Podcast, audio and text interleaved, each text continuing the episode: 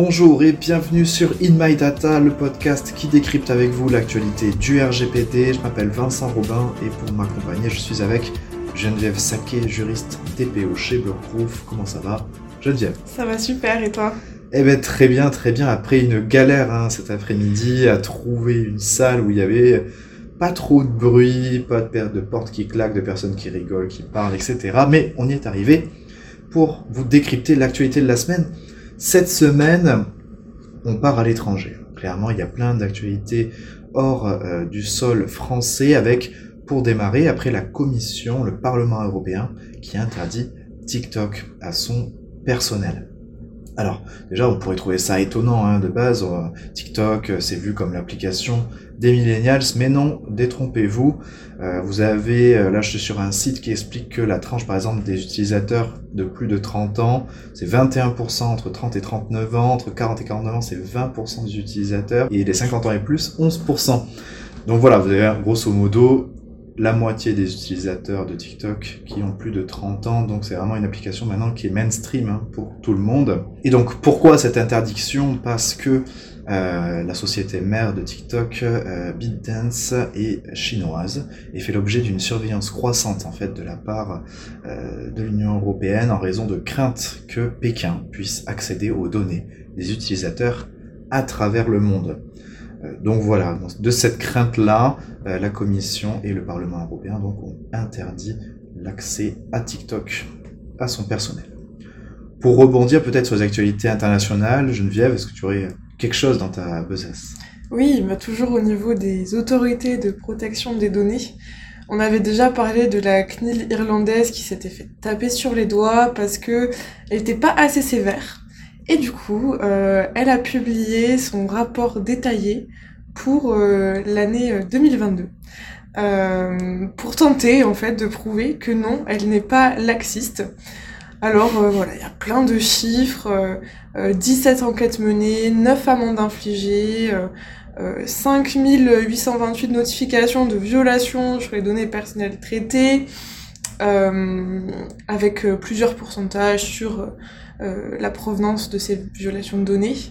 Euh, on se souvient que euh, la DPC, donc la CNIL irlandaise, avait sanctionné Facebook de 210 millions d'euros à la fin de l'année dernière, et aussi Instagram avec 180 millions d'euros. mais voilà, il y avait eu plein de critiques parce que on a vu d'autres amendes qui provenaient d'autres autorités de protection, et notamment en France, qui étaient beaucoup plus élevées. Et donc euh, voilà, on a un peu cette lutte entre euh, l'autorité irlandaise qui est persuadée qu'elle fait bien son travail et euh, le reste de l'Europe qui l'accuse d'être trop inactive sur des dossiers qui sont brûlants.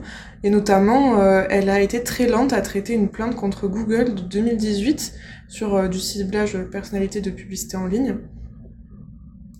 Et donc, bah, la Commission européenne surveille ça de près. Donc, vous tiendra informé euh, des évolutions euh, de, euh, de cette affaire. Est-ce que, est-ce que la, la CNIL irlandaise va prendre ses responsabilités ou non?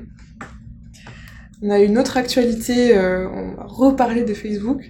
J'ai l'impression qu'on en parle toutes les semaines. Cette fois-ci, c'est le gouvernement allemand qui a été enjoint de fermer sa page Facebook. Alors, Certains euh, le savent peut-être déjà, surtout si vous vous intéressez euh, aux différents arrêts de la Cour européenne de justice. en fait, les administrateurs de pages Facebook ont été euh, sont considérés par la jurisprudence comme responsables conjoints du traitement de données personnelles qui est opéré via la page Facebook. Donc D'habitude, ce qui se passe, c'est que bon bah l'utilisateur en lui-même, donc l'administrateur de la page Facebook, est responsable conjoint, mais on ne considère pas que ce soit sa faute s'il y a des non-conformités euh, sur ces traitements-là. C'est la faute de Facebook, puisque c'est à Facebook de, se mettre en conformité. Euh, ce qui change aujourd'hui avec cette nouvelle décision, c'est que bon, ben là, l'administrateur de la page Facebook doit fermer la page tant que Facebook n'est pas conforme.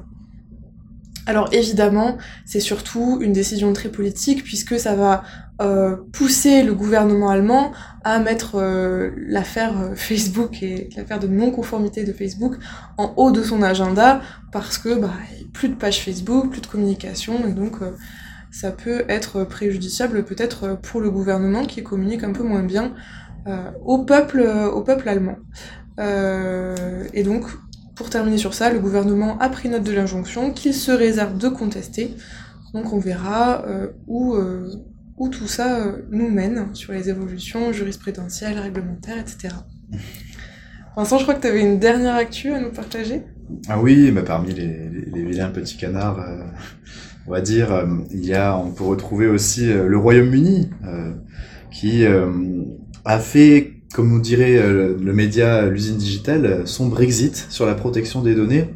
Alors qu'est-ce que ça veut dire concrètement? Eh bien, le Royaume-Uni souhaite donner plus de liberté à ses entreprises pour collecter sans l'accord, on va dire hein, concrètement ce qu'il en est, des utilisateurs, les données personnelles, qu'il s'agisse de, de, recherche et développement, qu'il s'agisse de dépôt de cookies, etc.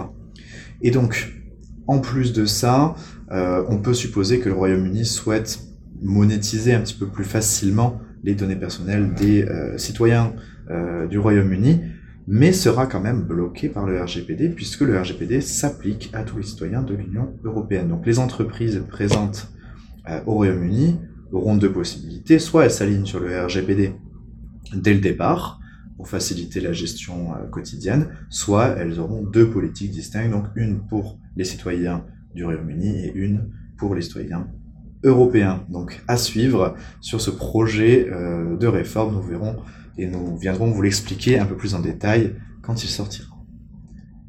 Voilà pour cette semaine les actualités. Euh, je vous souhaite donc à toutes et tous une belle journée, une belle semaine, un bon week-end. N'hésitez pas à vous abonner à ce podcast, à le partager à vos confrères, collègues et étudiants. Et euh, je vous dis donc à la semaine prochaine. À la semaine prochaine, salut.